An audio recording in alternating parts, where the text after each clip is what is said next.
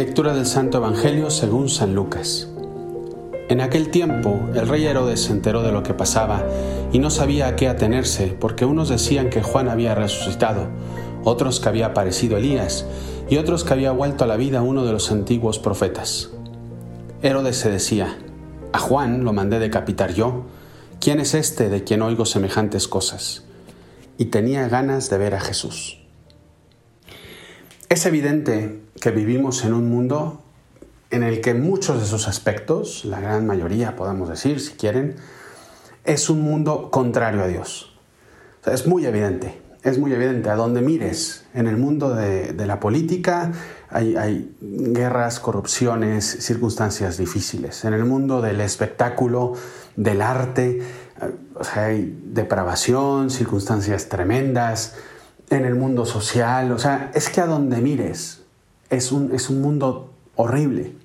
Y en cierta manera es, es un mundo como el de Herodes del Evangelio de hoy.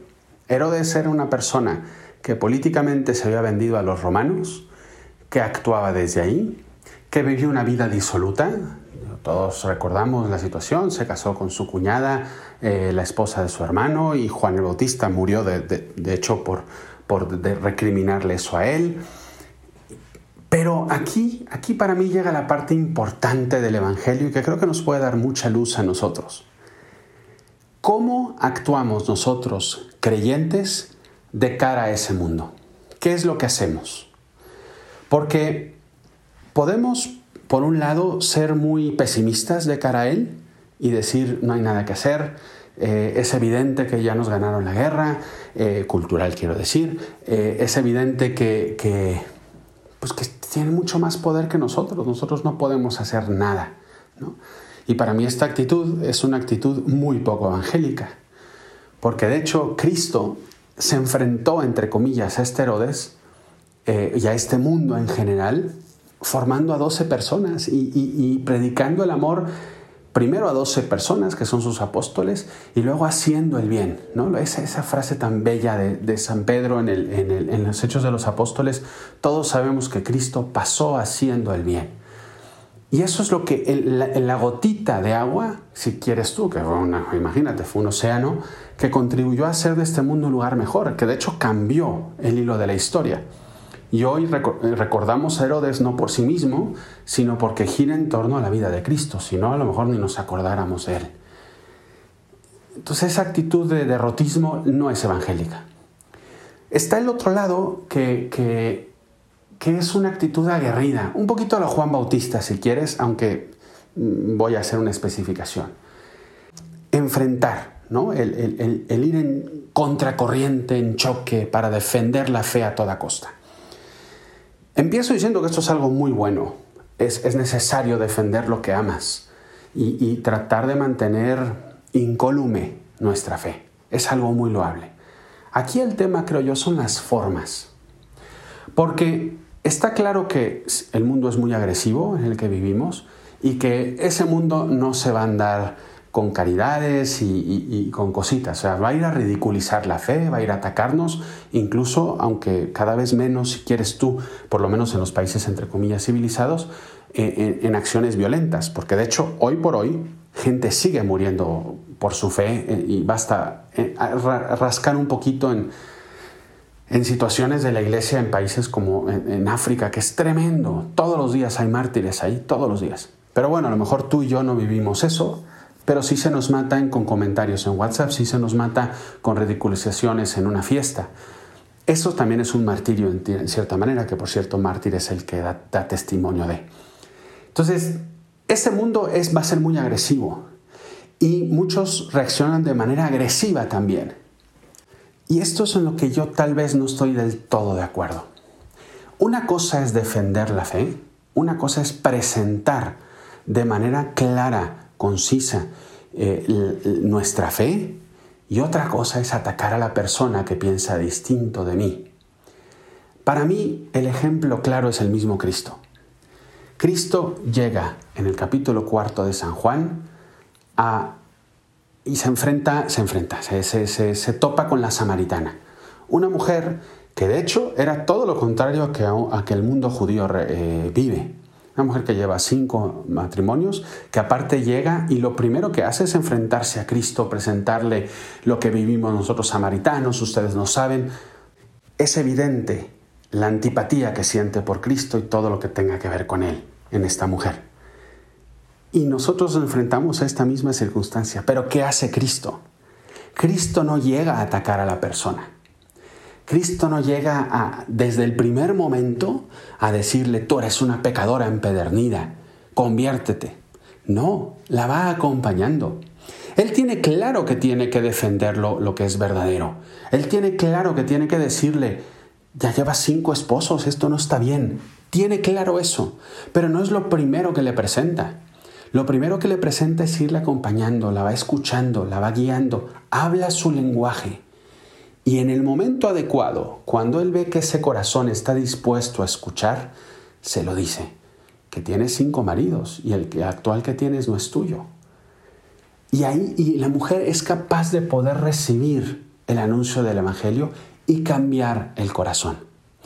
Y esto creo que es lo que nosotros podemos aprender de Cristo, porque muchos hoy en día, precisamente por la agresividad del mundo, nos hemos vuelto agresivos también en el modo de presentar el Evangelio.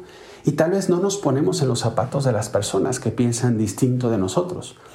Herodes, que es todo lo contrario a Cristo, sentía curiosidad de ver a Jesús. Lo dice el Evangelio y esa es una oportunidad enorme. Es una oportunidad enorme para poder evangelizar para poder acercarse a, alguien. Y yo estoy seguro, nadie, nadie en este mundo, ni el ateo más recalcitrante y odioso y lo que tú quieras, nadie puede decir que no quiere ser feliz, que no quiere que le amen, que no quiere encontrar amor en su corazón. Unos lo pueden negar, pero está inscrito en nuestro corazón. Y Cristo es la solución a todo eso. Dios es la solución a todo eso. Es lo que llena plenamente la vida. Si nosotros llegamos desde primera instancia a esas personas heridas que a lo mejor han tenido una mala experiencia de personas que viven la fe, incluso hasta de sacerdotes, que por lo que sea circunstancias, educaciones en su vida, no han podido recibir lo que tú tienes. Y la primera imagen que tienen delante es la de alguien que les gritas, eres un pecador, eres un sinvergüenza, ¿cómo te atreves a decir que el aborto es algo bueno? Y no tratas de dialogar con ellos. Imagínate qué tipo de evangelizadores somos, qué tipo de misioneros somos. Y por eso hay tantas personas que tienen una cara de Dios que no es la de Dios, que creen que el Dios que nosotros creemos y amamos es muy distinto al que de verdad creemos y amamos, porque no ha habido personas que les ha sabido presentar el Dios verdadero. Un Dios que es verdad, ¿eh? un Dios que también exige, pero que también es amor y misericordia, que se complementan en esas dos facetas. Esta es la gran invitación que quisiera yo hacerte. El sí defender la verdad, defender la vida, defender nuestra fe. Pero primero y más importante, ver la persona que tienes delante, porque es lo que Cristo hizo. Cristo ve la persona y según la circunstancia de la persona, irla acompañando para que pueda llegar a descubrir el resplandor de la verdad, la belleza de la verdad, la, lo conveniente incluso, si quieres, de la verdad en tu vida. Ojalá de verdad que presentes tú la cara del verdadero Dios, y que lo hagas de modo de lo que de verdad la persona necesita escuchar, sentir y oír. Te puedo asegurar que si cada quien nos acompañamos a una persona, a una de estas personas que sufren y que su sufrimiento lo transmiten en odio hacia nosotros, si cada quien nos proponemos a uno acompañarle, hablar con él, dialogarlo, quererlo desde el corazón, qué distinto sería nuestro mundo. ¿Por qué? Y, y con esto acabo San Francisco de Sales decía que atrae más a, las moscas una gota de miel que un barril de vinagre. Una gota de miel. En fin, espero que esta reflexión te haya ayudado para, para para tu vida de todos los días, porque todos tenemos a alguien que seguramente va en contra de nuestra fe, cercano a nosotros, porque es parte ya de nuestro mundo. Ojalá que este, entre comillas, método, que es el método de Cristo a fin de cuentas, te ayude a presentar la cara de ese Dios amable, que también va a exigir, pero que sobre todo va acompañando a las personas en todo su proceso.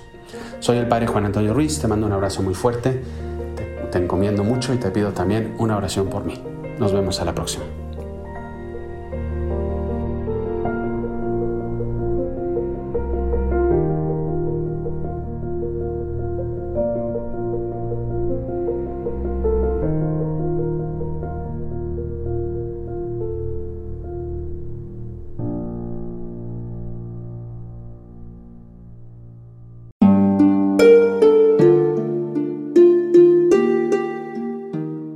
Hola, ¿qué tal? Perdón por la interrupción, pero quiero invitarte a escuchar el nuevo podcast de Juan Diego Network que se llama Oraciones de la Noche.